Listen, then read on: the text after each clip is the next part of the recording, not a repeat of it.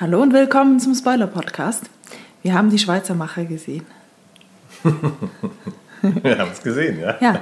Wie fandest du den Film? Auf einer Skala von 1 bis 10. Wo, was gibst du dem Film?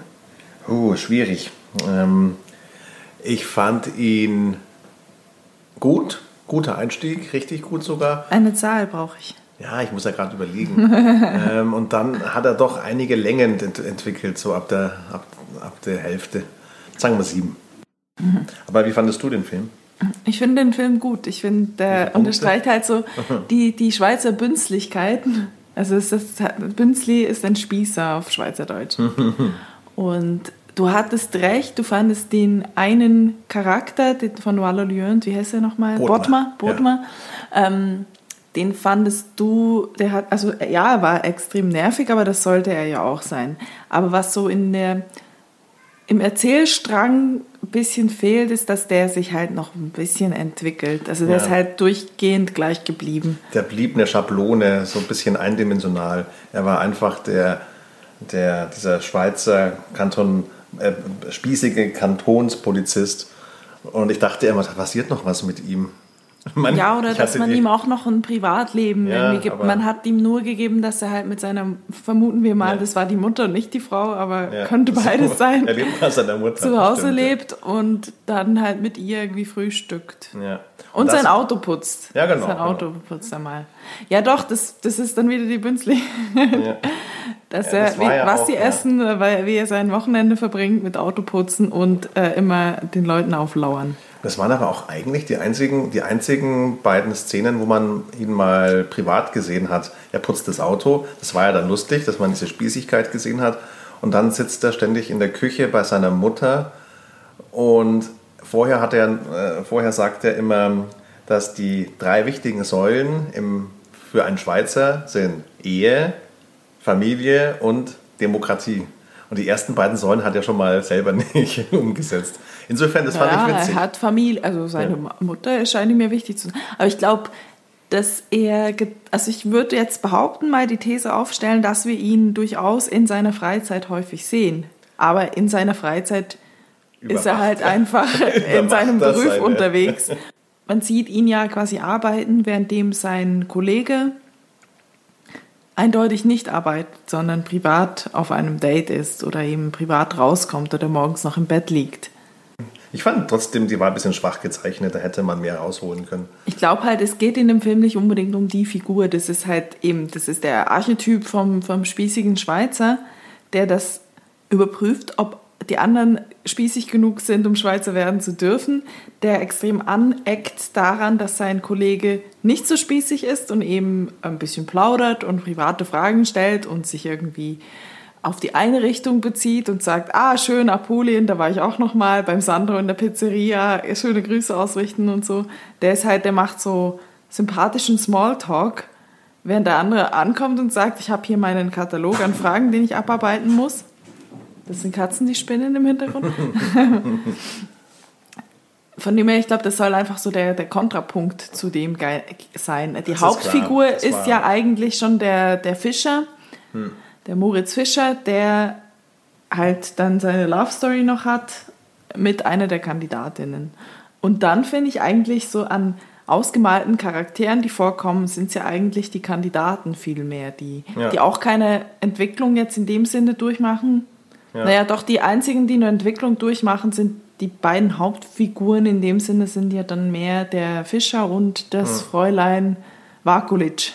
Ja, genau. Weil die macht auch eine Entwicklung durch. Die hat ja am Anfang Angst vor genau. denen und dann ja. ähm, will sie sich gar nicht mehr einbürgern lassen zum Schluss. Ja, da gibt es Entwicklungen, da gibt es auch eine Geschichte zumindest. Diesem Wochenende, ich glaube, das war dieser Sonntagmorgen, wo der Bodmer morgens um 10 an der Tür steht und der Fischer ist bei der Tänzerin noch zu Hause. Und das ist dann so eine typische Komödienszene. Oh Gott, der Kollege ist jetzt bei der Kandidatin. Genau. Äh, und da habe ich mir gedacht, so, jetzt passiert mal was, jetzt geht's voran. Aber das war es dann auch so. Das ist, also es ist insgesamt schon sehr gemächlich inszeniert worden. Fandest du, der Film hat Längen? Also fandest du es irgendwo langweilig? Es konnte jetzt mal was passieren? Ähm, ich fand's. Ich habe nicht erwartet, dass mehr passiert. Ich fand es ja, es war ja schön. Es wurde ja diese hauptsächlich diese äh, diese gemütliche Schweizer Spießigkeit vielleicht ist dargestellt worden. Auf der einen Seite repräsentiert vom Bodmer und auf der anderen Seite der Wunsch der Kandidaten, sich da anzupassen, um eingebürgert zu werden. Und dabei waren sie wahrscheinlich noch schweizerischer als die Schweizer, selbst die Italiener. Ich fand den Italiener eigentlich auch witzig. Der wird so gezeigt, dann sieht man sie erstmal am Anfang mit, äh, mit Pasta essen, Spaghetti, dazu diese Rotweinflasche. mit dem Bastkorb drum. Ja, mit dem ja, Bastkorb also eben, ich, ich überlege jetzt gerade, ja. weil ich finde, wir haben ja danach jetzt auch nicht in Gänze, aber wir haben, den, wir haben diese Doku geguckt über das heutige Einbürgerungsverfahren ähm, den ersten Teil, den zweiten haben wir angefangen. Und da ist ja eigentlich die Handlung genau das Gleiche, nämlich es werden Leute, Familien porträtiert, die sich einbürgern lassen hm. wollen. Und man sieht die dann auch, wie sie zu Hause sitzen und Pasta essen und äh, Cola trinken. Ja. Nur da ist dann halt nicht noch so eine inszenierte Liebesgeschichte irgendwie noch drin und man, also die, die, die Einbürgerungsbeamten werden zwar auch gezeigt und porträtiert, aber jetzt man sieht die halt nur in Interaktion jetzt bei diesem, beim Test, bei dem Kurs davor und beim, beim Gespräch. Ja. Und ich fand eigentlich diese Doku allein finde ich auch sehr spannend.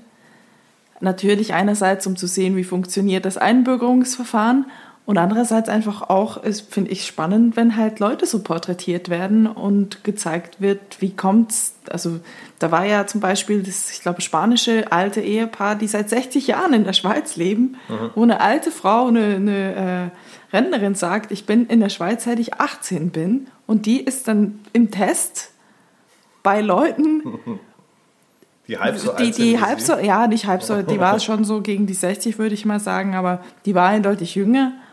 Und die Beamtin, die die Fragen gestellt hat, sagt selber, ja, ich bin eigentlich Französin, habe einen Schweizer geheiratet in den 70er Jahren und da, darüber den Pass bekommen. Damals war das noch so. Und du hast dann eine Frau, die eigentlich die, die äh, Fragen beantworten muss, um Schweizerin zu werden, die ihr gestellt werden von einer Frau, die selber weniger lange in der Schweiz ja. lebt und auch aus dem Ausland kommt. Ja. Also so dieses Absurde, finde ich, ist durchaus wirklich auch Realität. Natürlich überspitzt der Film dann total. Um, was wir uns gefragt haben, ja während dem Film, war, ob diese Hausbesuche jetzt einfach eine, einen, ja, eine, ins, äh, eine dramaturgische Entscheidung sind aus dem, aus dem Film. Und, ja, oder ob das früher wirklich so stattgefunden hat, dass das auch noch zum Einbürgerungsverfahren, Einbürgerungsverfahren gehört hat, dass die Beamten da auch zu Hause vorbeigehen. Ja. Ich könnte mir vorstellen, dass es durchaus sein könnte, dass das stattgefunden hat. Was aber dann, und das quasi das Überspitzte am Film dann halt einfach ist, dass die dauernd über, überwacht werden, dass sie unangemeldet kommen, dass sie extra zu früh kommen. Solche Geschichten. Ja, ich daran bin ich sogar ein bisschen verzweifelt. Also ich bin im positiven Sinne äh, daran verzweifelt an, an diesen Hausbesuchen, weil ich mich immer gefragt habe, Gibt's, also war das so oder ist das, also war das damals so? Gibt es das vielleicht sogar immer noch mit diesen Hausbesuchen? Du kannst die doch nicht einfach, die können doch nicht einfach verlangen, da reinzugehen. Also ich mit meinem heutigen Rechtsverständnis habe mir gedacht, das ist, ähm, es ist unfassbar. Und irgendwann haben sie mich sogar, hat mich speziell der Boot mal richtig genervt. Der hat mich dann echt genervt, dass er da einfach am Wochenende, Sonntag in der Früh um 10 vor der Tür steht und trotzdem habe ich mich immer gefragt, gibt es das? Ist das jetzt Fiktion oder ist das Realität? Ist das jetzt inszeniert? Ist das jetzt erfunden oder ist das tatsächlich real so passiert? Mhm. Und äh, deswegen fand ich das fand ich eigentlich spannend. Das fand ich einerseits spannend, weil ich mir gedacht habe, das ist vielleicht wirklich so. Ähm, da lerne ich noch was. Gleichzeitig war in, war in diesen Hausbesuchen natürlich auch sehr viel Komik, weil das wahrscheinlich eine überspitzte Darstellung war vom, von, von diesen Kontrollmechanismen. Ähm ich glaube, das, was es lustig macht, ist, dass eben, ich, ich weiß es nicht, ich, äh, vielleicht kann uns da jemand schreiben. Ähm, wir könnten es auch einfach recherchieren. Ich glaube, du hast es versucht zu recherchieren gestern auch noch, ja. aber ich weiß es nicht. Ich vermute, dass es früher wirklich so hätte sein können, dass man zu Hause mal noch einen Besuch kriegt, aber bestimmt angemeldet. Ähm, und dass es aber diese, dass es halt die Überspitzung davon ist, was sich jetzt der Film erlaubt hat. Aber dass das natürlich vielleicht auch das widerspiegelt, was quasi solche Beamten, die so eine Mentalität hatten, die es ja sicher auch gab wie in Burma, die es auch sicher noch gibt, was solche Beamte am liebsten machen würden. Nämlich wirklich so detektivmäßig den Leuten hinterhersteigen und überprüfen, ob sie schweizerisch genug sind. Überprüfen, ob sie auch wirklich, auch wenn äh, der, der Beamte nicht dabei ist, die italienische Familie unter sich dann auch wirklich brav Deutsch spricht, obwohl sie alle besser Italienisch können. Ich frage mich, was das war. Vielleicht war es auch eine humorvolle, ähm, eine humorvolle Verarbeitung von der Beobachtung, die die Schweizer über Deutschland hatten oder über die DDR. Die DDR hatte zu der Zeit ja noch äh, sein oder ihr Spitzelsystem mit der Stasi. Und dann haben sie sich vielleicht gedacht, komm, wir machen das Gleiche jetzt äh, in die Schweiz. Aber ich weiß es nicht. Ich weiß es auch nicht. Gab's ich glaube, die Schweiz hat sich in, in, den, in der Zeit mit der DDR jetzt nicht so intensiv beschäftigt. Das war ja jetzt auch nicht unbedingt direkt nebenan ich weiß nicht, ob die Schweizer jetzt dermaßen die DDR auf dem Schirm hatte. Und dann frage ich mich auch, inwiefern wusste man, während das ja noch aktuell war, schon, was da alles vor sich ging in der DDR ein Spitzelsystem? Oder ist das eher so eine, eine Erkenntnis, die man erst im Nachhinein dann gewonnen ja. hat? Also wahrscheinlicher halte ich eine andere Theorie. Meine andere Theorie wäre, man zeigt, man zeigt einen braven, anständigen Bürger, der so anständig sein will und so sehr für sein Land und für seine demokratischen Werte ähm, eintritt, dass er am Ende nicht mehr Demokrat ist, weil er praktisch eigentlich demokratische und freiheitliche Rechte verletzt, weil er so, so anständig ist, dass er sogar ins private Haus einbricht von anderen Leuten. Das, das macht ist, er ja nicht. Er bricht ist, ja nicht ein. Aber er ja, lauert aber halt schon, auf. Das ist schon, das ist. Nee, das ist, für mich ist es Einbrechen, weil er steht da vor der Tür, klopft und sagt, kann ich reinkommen? Und es ist eigentlich klar, dass die Kandidaten gar nicht die Möglichkeit haben, äh, äh gar nicht die Möglichkeit haben zu sagen, nee, geht gerade nicht. Sondern die sind, die fühlen sich mehr oder weniger verpflichtet. Also das ist wirklich ein Penetrieren in die Privatsphäre von, von Menschen ungefragt. Und das ist vielleicht so ein bisschen die Lust des braven Spießbürgers, genau das zu tun. Zu überprüfen. Also ich glaube, und das geht auch heute noch. Ich finde, es ist, das ist sogar irgendwie was Aktuelles. Das ist heute noch aktuell, ja. Denken wir an den Karl Lauterbach. Der hat kürzlich, ähm, wurde, er doch, wurde er doch zitiert in den Medien, dass er gerne zur Überprüfung der Corona-Regeln auch private Hausbesuche machen würde. Das ist jetzt die deutsche Betrachtungsweise. Ich denke, Zuerst denke ich an die Abstimmung von vor, das wird in den letzten ein, zwei Jahren gewesen sein, wo darüber abgestimmt wurde, wie, also in der Schweiz, ob ähm, Versicherungen, also die ähm, Invalidenversicherung, ähm, Detektive anstellen darf, die den Leuten, die diese äh, Leistungen beziehen, nachspionieren dürfen, ja. ob sie wirklich so behindert sind, wie sie sagen. Ja, stimmt, stimmt. Und das ist Moment, dann auch. Ja, ich kann mich erinnern an die Geschichte. Ja. Wer, wo war das? In der, in der Schweiz. In der Schweiz. Das ich, und das ging ja. genau darum. Also da stelle ich mir dann auch so ein Boot mal vor, der mit dem Feldstecher ja, hinterm Auto steht und guckt, steht er jetzt auf aus dem Rollstuhl? Oder sehe ich den jetzt, der behauptet, er kann nicht äh, körperliche Arbeit verrichten, weil er Rückenprobleme hat? Sehe ich den am Samstag im Garten schuften. Dass das überhaupt eine Debatte war, wo es Befürworter und Gegner war, spricht ja. ja dafür, dass es eben durchaus Leute gibt, die finden, doch klar muss da jemand dazu schauen, dass die Leute sich gefälligst brav verhalten, weil die wollen ja was von uns, in dem Fall jetzt äh, Sozialleistungen, Geld, Steuergelder.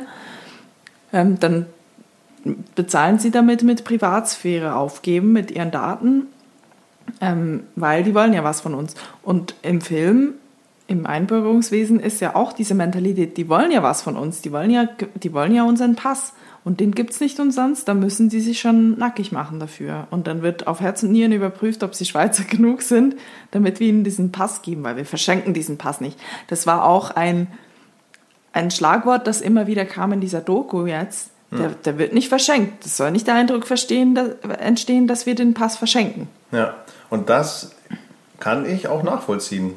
Aber und das Spannende an dem Film wiederum ist, dass der Film dieses Thema ja dann aufgreift und, es, und dann diese Diskussion aufwirft, wie weit darf ich gehen als, als jemand, der das dann auch kontrolliert. Und kann ich zum Beispiel zu jemandem nach Hause gehen. Aber ich finde gerade an dem Punkt verspielt der Film sein Potenzial, weil überhaupt nicht die Frage gestellt wird, wie weit darf ich gehen, sondern der Bodmer es einfach. Er geht einfach in die Wohnung rein. Da gibt es keinen Zwiespalt, keine Diskussion. Und da finde ich, das wäre jetzt, es ist einerseits ein spannender Punkt und gleichzeitig ein bisschen äh, hat der Film auch was, hat er ein bisschen was verschenkt, weil ich denke, ich finde, da hätte man was draus machen können. Es war vielleicht auch so ein, äh, es gab damals bestimmt ein, einen gesellschaftlichen Wunsch, da ein bisschen besser hinzugucken. Wir wollen ja nicht jeden ins Land holen. Und, aber diese Diskussion, diese Frage wurde in dem Film nicht wirklich gestellt, sondern es war einfach klar, wir dürfen zu denen in die Wohnung rein. Naja, naja das war ja, also, das war ja, der Film beginnt ja quasi mit dem Einführungskurs für diese Beamten. Da ja. ist nicht die Rede davon, da ist nur die Rede davon, worauf werden die Leute überprüft, was heißt Schweizer sein. Ja. Und dann werden die Kandidaten, die neu anfangen, je ihrem Kollegen zugeordnet, der der erfahren ist, der selber sagt, ich mache das schon 20 Jahre.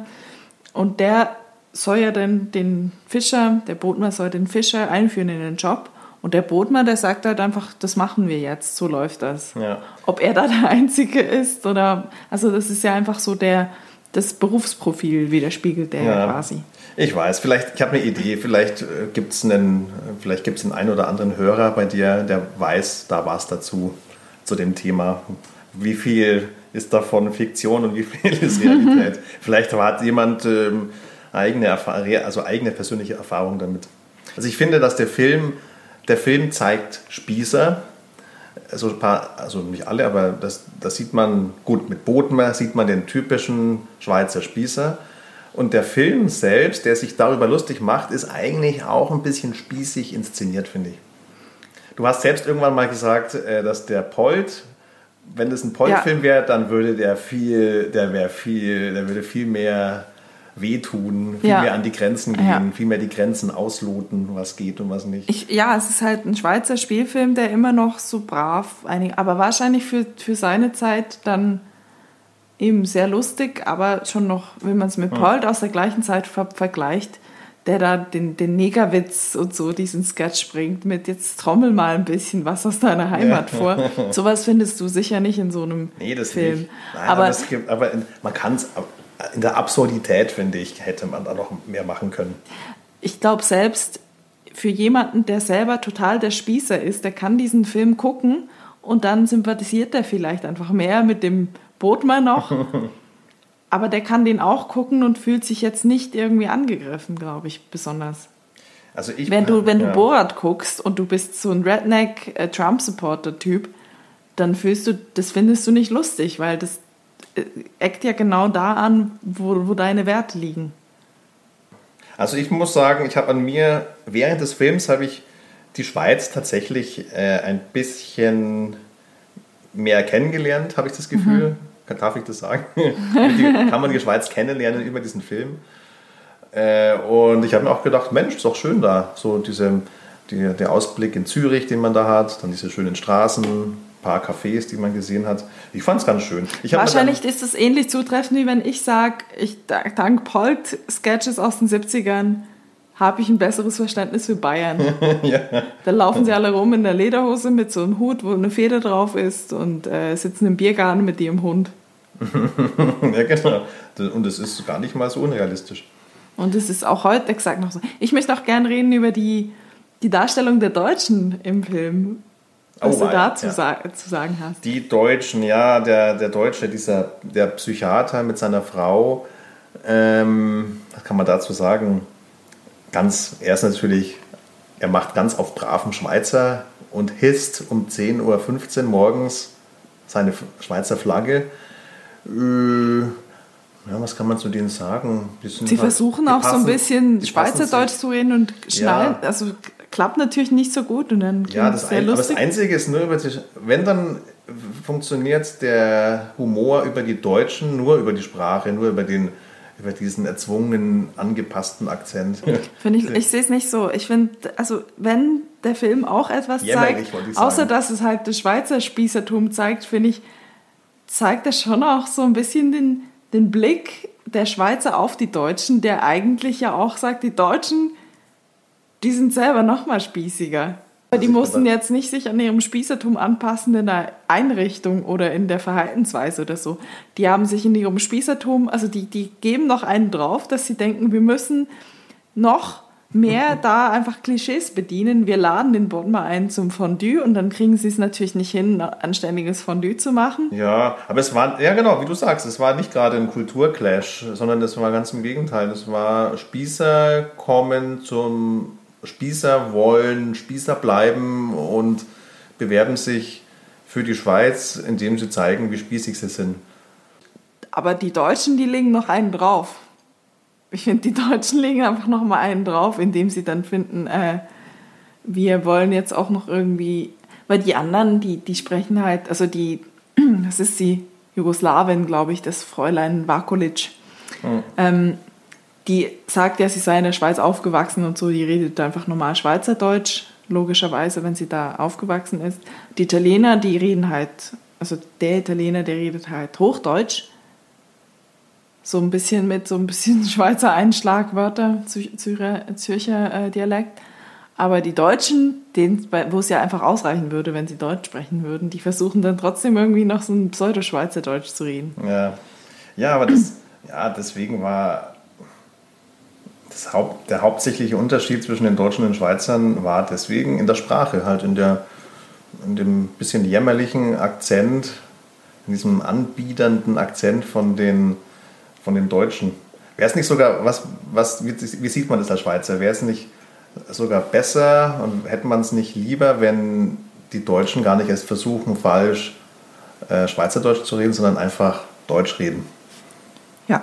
ja. Also ja, ähm, ich die Deutschen haben einen schweren Stand in der Schweiz, weil man versteht sie ja, aber Schweizer haben gern mal den Eindruck, dass sie, wenn jemand mit ihnen Deutsch spricht, dass sie dann auf Hochdeutsch antworten müssen. Da kenne ich auch Leute, die das einfach machen, auch wenn man ihnen sagt, sprich mit mir Schweizerdeutsch, ich verstehe dich, dass sie dann einfach auf Hochdeutsch antworten, wenn sie auf Hochdeutsch angesprochen werden. Und das ist dann vielen unangenehm, weil natürlich auch die Schweizer dann wiederum einen Akzent haben und die Deutschen das lustig finden, wenn ein Schweizer äh, einen Schweizer Akzent hat und Hochdeutsch äh, versucht zu sprechen. Es ist auch so ein Irrglauben, der gern mal herrscht unter den Deutschen, dass in der Schweiz, dass es einfach Schweizerdeutsch geht, Schweizerisch, wie du gern sagst.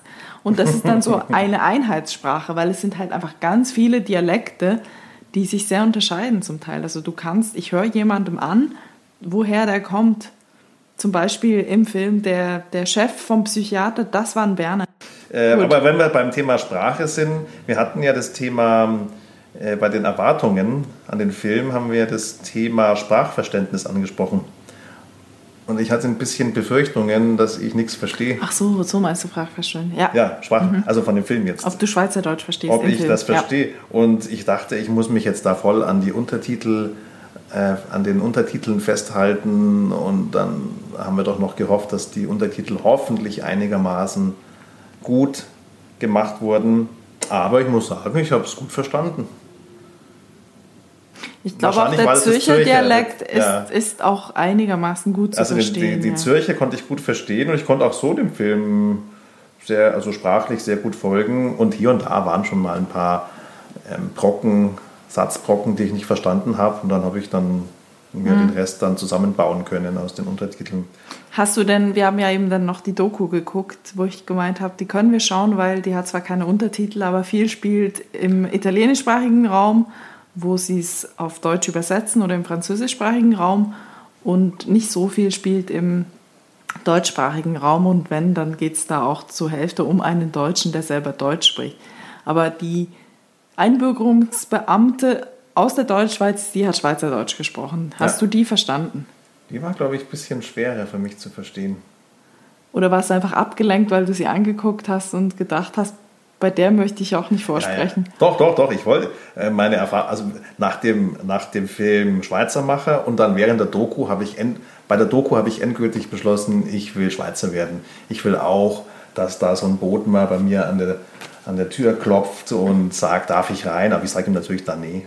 Mhm. Äh, ja, dann bist du aber nicht ich Schweizer. Will, ich, will, ich will vor so einer Kommission stehen und dann gefragt werden, wann wurde der Gotthardtunnel eröffnet. Okay, wann wurde der Gotthardtunnel eröffnet? Mm, aus dem, weiß ich, das ist doch angesprochen worden. Ja. Film, Film oder Doku?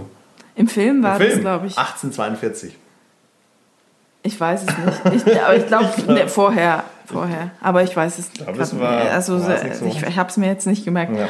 Das ist eine Frage, die ich jetzt auch nicht beantworten kann. Ja, aber es gibt ja noch ein anderes, also da geht es jetzt nicht um, um das Wissen, das haben wir gelernt äh, in dem Schweizer Macherfilm. Es gibt auch Lebensweisen, die zeigen, ob du eine geeignete Schweizerin bist mhm. oder wärst oder nicht.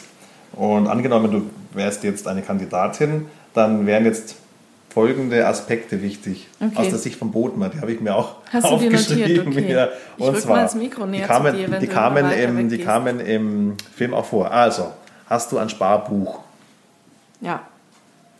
Gut. Was ist, also, fragst du das mich jetzt ab? Ja, ob ich, dich, ob du das na, ich hab, Ich weiß nicht, ob es gibt es überhaupt noch Sparbuch? Ich habe halt ein Bankkonto und da ist Geld drauf. Dann Vorhänge. Hast du Vorhänge in der Wohnung? Ja, also in meiner Berliner Wohnung habe ich Vorhänge, gut, ja. Sehr gut.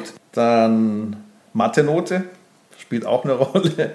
Die, war, war ich die, gut, ja. Die Tänzerin, die Tänzerin musste ja ihr Zeugnis bringen. ich hatte gute Noten in der Schweiz. Also meine Schulnoten waren sehr gut. Okay. Also, also war, war gut. Ich hatte über eine 5 auf jeden Fall. Ich hatte, glaube ich, so einen 5,5er Schnitt. Und man muss wissen, habe ich mir aufgeschrieben, wann wurde der Gotthardtunnel eröffnet? Das weiß ich immer noch nicht. Haben wir das nicht gerade gesagt am Anfang? Vielleicht muss man mittlerweile wissen, wann der Näherztunnel eröffnet wurde und so solche Geschichten. Ja. Das war kürzlich mal. Dann auch wichtig, ähm, umziehen. Bist du oft umgezogen? Ja, ich war so, ich bin so oft umgezogen wie die Tänzerin auch. Also ich bin jetzt vor oh, drei Jahren, vor drei Jahren ziemlich genau, bin ich das letzte aber, Mal umgezogen. Aber wie willst du ein vernünftiges, bodenständiges Leben führen, wenn du nirgends Wurzeln schlägst? Das ja, scheiße. Ja. Aber ich, hab, ich bin immerhin immer im Prenzlauer Berg geblieben, die letzten sechs Jahre. immerhin, gut. Und davor war ich auch sechs Jahre lang in Luzern. Äh, kurz mal noch ein halbes Jahr in Bern. Sehr gut. Also du wärst äh, demnach wärst du bestimmt. Aber die Frage war ja auch noch, aber da reden wir vielleicht noch drüber, wenn wir über das Thema Sexismus und Rassismus Ach so, sprechen. stimmt. Thema, Themen der 80er Jahre, ähm, die genau. angesprochen werden. Das aber was auch noch dabei war von dem Katalog war, und haben Sie denn keine Pläne, Familie? Weil das sind ja die Säulen. Ja.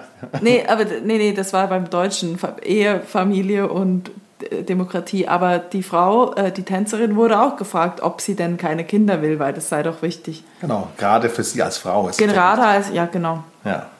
Dass sie sich mal niederlassen will. Ja. Da schwingt ein bisschen Sexismus mit. Aus heutiger Sicht würde man es so bezeichnen, wahrscheinlich. Ich, für, also Sexismus würde ich sagen, ist es dann, wenn man die Frage nur einer Frau stellt, aber nicht einem Mann. Ja, war ja so. Aber da kann man jetzt sagen, es gab jetzt kein männliches Gegenstück nee. in dem Film, weil die hatten ja, also, de, naja, gut, das deutsche Ehepaar wurde nicht gefragt, ob sie denn eigentlich keine Kinder haben wollen. Ja. Nee, nee, das war nur wichtig für die alleinstehende Tänzerin. Genau. Ähm, also das Thema, vielleicht so ein bisschen das Thema Sexismus spielt ganz vorsichtig, ganz leicht an in dieser einzigen kurzen Szene, in dieser einzigen Frage vom Bodmer an die Tänzerin. Ich finde, also was ja schon auch immer ein Thema ist bei der Tänzerin, ist, boah, da gehen Männer ein und aus, die hat immer Besuch. Ah, stimmt, das gab es auch. Äh, genau. Die, äh, und ist es ihr Freund, der Türke? Ist es ihr Freund, der, der irgendwie mit Drogen dealt und so? Da kann man jetzt aber auch, ich weiß nicht mehr, wer die Frage stellt, ob es ihr Freund ist. Weil ich glaube, der Fischer fragt ja auch, ist es ihr Freund? Weil er halt einfach wissen will, hat sie einen Freund? Genau.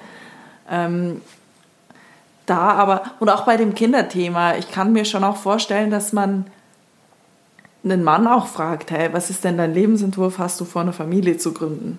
Hm. Aber dass man es eine Frau fragt, glaube ich, ist schon häufig, auch heute noch. Weil halt so dieses Ding mitschwingt von die Uhr tickt. Apropos Uhr ticken. Ja, ähm, ja, ja. Wir müssen dann, was, was hatten wir noch für ein Thema, was wir, wo wo wir gehofft haben, oder wo wir dachten, es wird angesprochen, Thema Rassismus. Ja, das kam schon vor. Ähm, der Bootmann hat doch gefragt, hat doch die Tänzerin gefragt, welche Freunde hast du denn so? Und dann sagt sie, naja, äh, Holländer, Italiener, da ist auch ein Deutscher dabei, Amerikaner, Amerikaner ein Türke. Nee, nee, Türke erwähnt, sie, Türke erwähnt sie nicht. Er fragt er danach, auch so aus dem Osten? Ja. Und dann sagt sie, ja, zwei Rumänen und ein Türke. Und dann interessiert er sich und er interessiert für die sich nur für den, nur für den, ja. äh, für den Türken. Also da war schon, da war schon ein bisschen. Gegen die Leute aus dem Osten. Und ja. dann die, die Nachbarin, die Petze, die auch sagt, ja, da hat sogar ein Japaner war damals sogar dabei. ja. Ja, aber es aber, ist natürlich schon sehr, sehr. Aber sehr brav, brav sehr politisch Wenn man es mit dem Polt vergleicht, ja. Der Polt hätte da, hätte da mehr draus gemacht. Also es wurde, es ist angeschnitten worden, sehr, sehr zart, sehr sanft, das Thema, aber nicht gerade sehr bissig. Ähm, dann, äh, was dachte ich noch? Atomkraft. Atomkraft kam, kam gar nicht vor. Äh, Thema Waldsterben. Auch nicht. Und Umweltschutz kam auch nicht ja, vor. Das einzig Politische, was vorkam, war, dass der Italiener irgend auf einer Kundgebung genau. gehen wollte. Das kam vor. Der Italiener, der, der eigentlich heimlicher Kommunist war. Mhm. Aber das habe ich danach nur auf, auf Wikipedia gelesen. Ich weiß gar nicht, ob das stimmt. Irgend so eine Kundgebung. Was denkst du denn, um jetzt so als eine abschließende Frage, dieser Film, diese Geschichte, könnte die auch in Deutschland so spielen?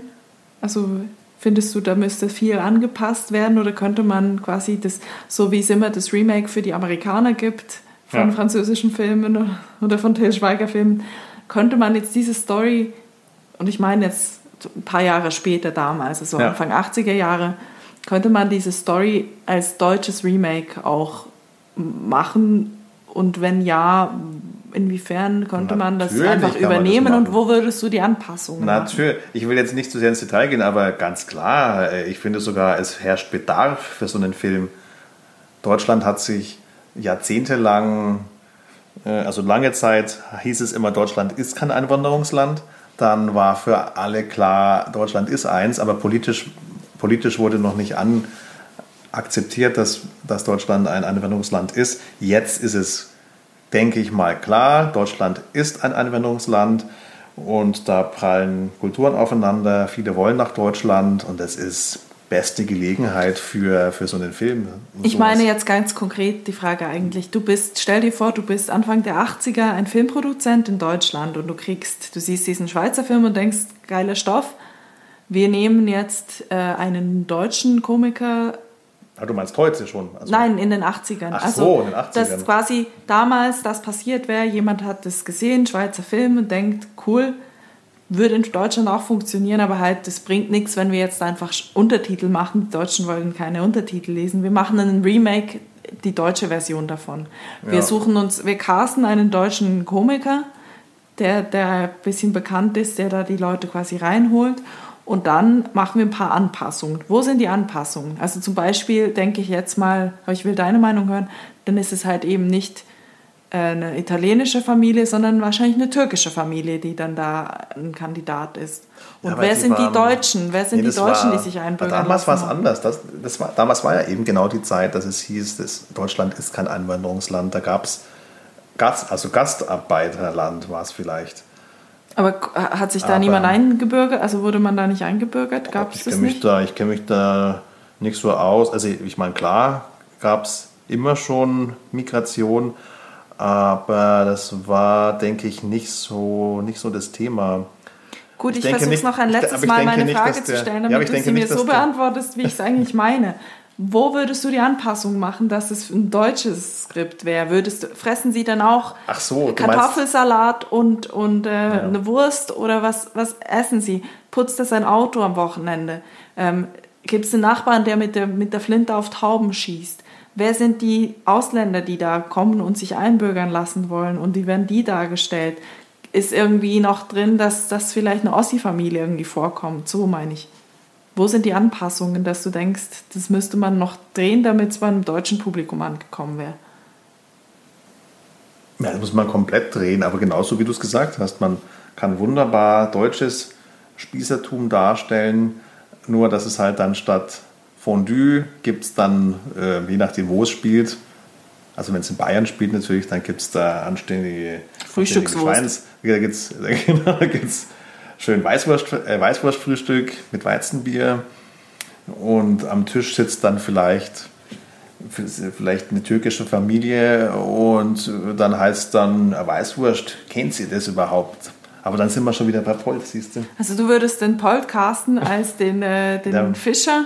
Ja, ja, na klar. Okay, aber ich würde den Polt vielleicht eher sogar casten als nicht den Fischer, sondern den Bodmer. Ja, ja, dann, also in der Zeit damals. Also irgendwie. Sagen wir mal, ich würde, also wenn, ich würde natürlich, äh, wenn ich jetzt doch nochmal in die Zeit zurückgehe, damals wäre der spießige, der, der spießige deutsche Einwanderungsdeutsche, ähm, also Beamte, wäre natürlich ja. Loriot gewesen. Mhm. Loriot ist. Man muss eigentlich Loriot okay. gucken, da, da sind die ganzen Figuren drin, die man braucht für, für so eine deutsche Adaption. also Loriot als, als spießiger Beamte und dann hat er vielleicht einen, ähm, ich weiß, dann hat er einen, einen etwas liberaleren Kollegen. Wer wäre das? Der junge Polt. Nee, aber ich finde eben, ich finde Polt sehe ich eher in dem spießigen ja. Ding. Der hätte den schön gemacht. Ja, als Bayer ist er dann. Oder ist der Nachbar, der auf Tauben schießt? Er fällt zu sehr aus. Es wäre mehr so eine. Es wäre mehr so eine ähm, Figur, die mal vorkommt. Aber in der heutigen Zeit, also wir haben ja, sagen wir mal, Till Schweiger ist der Bodmer und Elias, nee, ah, nee der, der und, und, der, und Matthias Schweighöfer ist der Fischer. Nee, und dann. Ähm, solche, solche schauspielerischen Leichtgewichte können wir da nicht nehmen. Ja, aber es ist ja immer so bei Remakes, dass die Remakes dann schlechter sind. okay. Weil sie werden, sie werden ja, da geht es ja darum, dass man halt die Rollen besetzt mit, mit Namen, die man da kennt, die bekannt sind genau. auf dem genau. Markt. Nimm mal einfach jemanden, der kennt, dann, dann, dann nehmen wir den Embarek, genau, der bringt nee, dann auch nee, so ein der, bisschen... Der, der ist dann natürlich, der ist dann irgendwie... Ich, also, ich, ich inszeniere jetzt mal den Film, wie er heutzutage als deutsches Remake stattfindet. Hast du es dir im Kopf schon überlegt? Nee, oder? das überlege ich jetzt ad hoc. Also wir haben Till Schweiger ist der... Bo oder nee, das müsste ja dann eigentlich... Aber du machst einen schlechten so Film. Ja, ja, das ist das Remake. Also ich würde jetzt sagen, Bottmer ist der Till Schweiger mit, und Matthias Schweighöfer ist, ähm, ist der Fischer und Elias Mbarek ist irgendwie der, was ist der Türke? Oder irgendwie, den, den nehmen wir, lassen wir als Türken auftreten. Ähm, der ist der, der ist, genau. Und dann ist das auch der Love Interest, weil man muss ja das auch entsprechend in die heutige Zeit holen, dass das eine schwule Geschichte dann auch ist, weil es dann natürlich auch dem äh, Bodmer, dem, dem Till Schweiger, auch nochmal so in seiner Spießigkeit hatte da dann auch noch ein bisschen ein Problem damit. Und dann brauchen wir aber trotzdem noch so, vielleicht müsste der Bodmer eine Bodmer sein, dass das doch ja. noch so ein bisschen ein Frauenremake drin ist. Okay, also wir haben Till Schweiger und äh, Matthias Schweighöfer als die beiden Polizisten. Dann Palina Roschinski als Frau. Palina Roschinski ist dann aber irgendwie, so die spielt aber dann irgendwie... Nee, die ist da nicht dabei. Also wenn der Love Interest der äh, Elias Mbarek ist, vielleicht ist Palina Roschinski dann halt die russische äh, An Anwärterin fürs Einbürgern die ähm, mit, mit ihrer Familie am Tisch sitzt und Wodka säuft. Und dann gibt es noch, ähm, ja, sicher türkische, türkische Anwärter, die sich einbürgern lassen wollen. Es gibt vielleicht irgendwie auch Rumänen oder so, was aus Osteuropa, Polen, mhm. Tschechen, Italiener, immer noch. Mhm.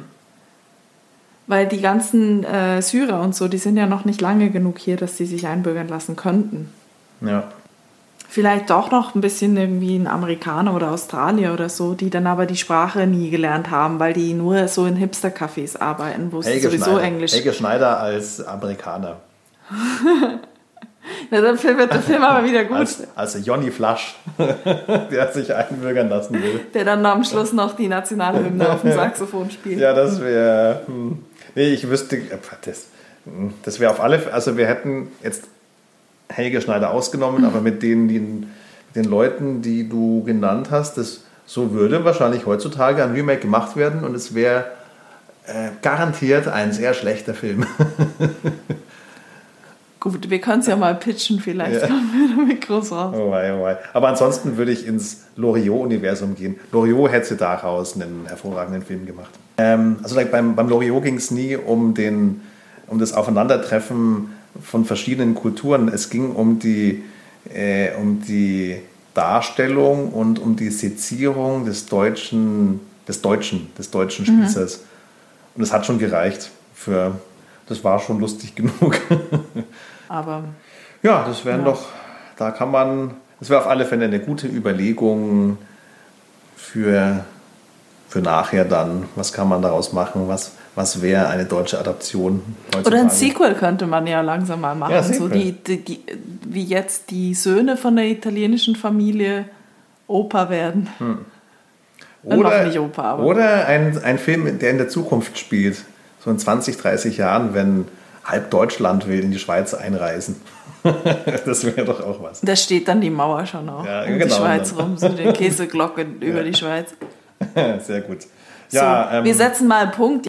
War aber ein guter Film, oder? Habe ich gut ausgesucht. Ja, und ich muss auch sagen, während der Besprechung hat sich meine Bewertung mit sieben Punkten gefestigt. Okay. Äh, was ist deine Bewertung? Eingeordnet darin, dass es halt einfach ein Klassiker ist, der den man betrachten muss als aus seiner Zeit und der auch irgendwie schon so ein bisschen äh, zum, zum kulturellen, zur kulturellen Identität der Schweiz gehört. Und als Schweizerin, die jetzt seit einem Jahr nicht mehr in der Schweiz war, wegen Corona, würde ich sagen acht, acht Punkte, weil ich mich einfach auch darüber gefreut habe, so ein bisschen meine Kultur mal wieder ein bisschen ja. zu spüren. Und nicht, ich meine mit meiner Kultur nicht, dass das so ist wie dargestellt im Film, sondern einfach, dass dieser Film zum Kulturschatz gehört. Gut, das nächste Mal darfst du wieder einen Film aussuchen. Gut. Schauen wir mal, was ich, was ich finde. Gut, Gut also. dann vielen Dank fürs Zuhören. Vielen wir Dank. freuen uns auf Zuschriften bezüglich der Einwanderungsthematik oder ja. des Einwanderungsvorgehens in den späten 70er, frühen 80er Jahren, ja. ob man Hausbesuche gemacht genau. hat. Persönliche Erfahrungen, ich freue mich zu lernen, gerne auch Einwanderungsfragen an mich. genau. Irgendwann kannst du mir mal Einwanderungsfragen für Deutschland stellen. Ja. Oh, äh. wenn, wir, wenn wir das Remake gucken. Ja. Gut. Ähm, die E-Mail-Adresse ist zerbipod.gmail.com. Nach wie vor haben wir keine eigene Mailadresse für diesen Podcast, weil der wird ja auch noch nicht veröffentlicht als eigener Podcast. Mal schauen. Gebt uns gerne auch Feedback, wie ihr dieses Format findet. Ob das ein Podcast ist, den ihr auch anhören würden, wer dann gesondert einen Feed kriegt, weil das wäre dann längerfristig der Plan. Wunderbar, dann wünschen wir euch eine gute Woche oder Wochenende, je nachdem, wann das erscheint und wann ihr es hört. Und bis dann.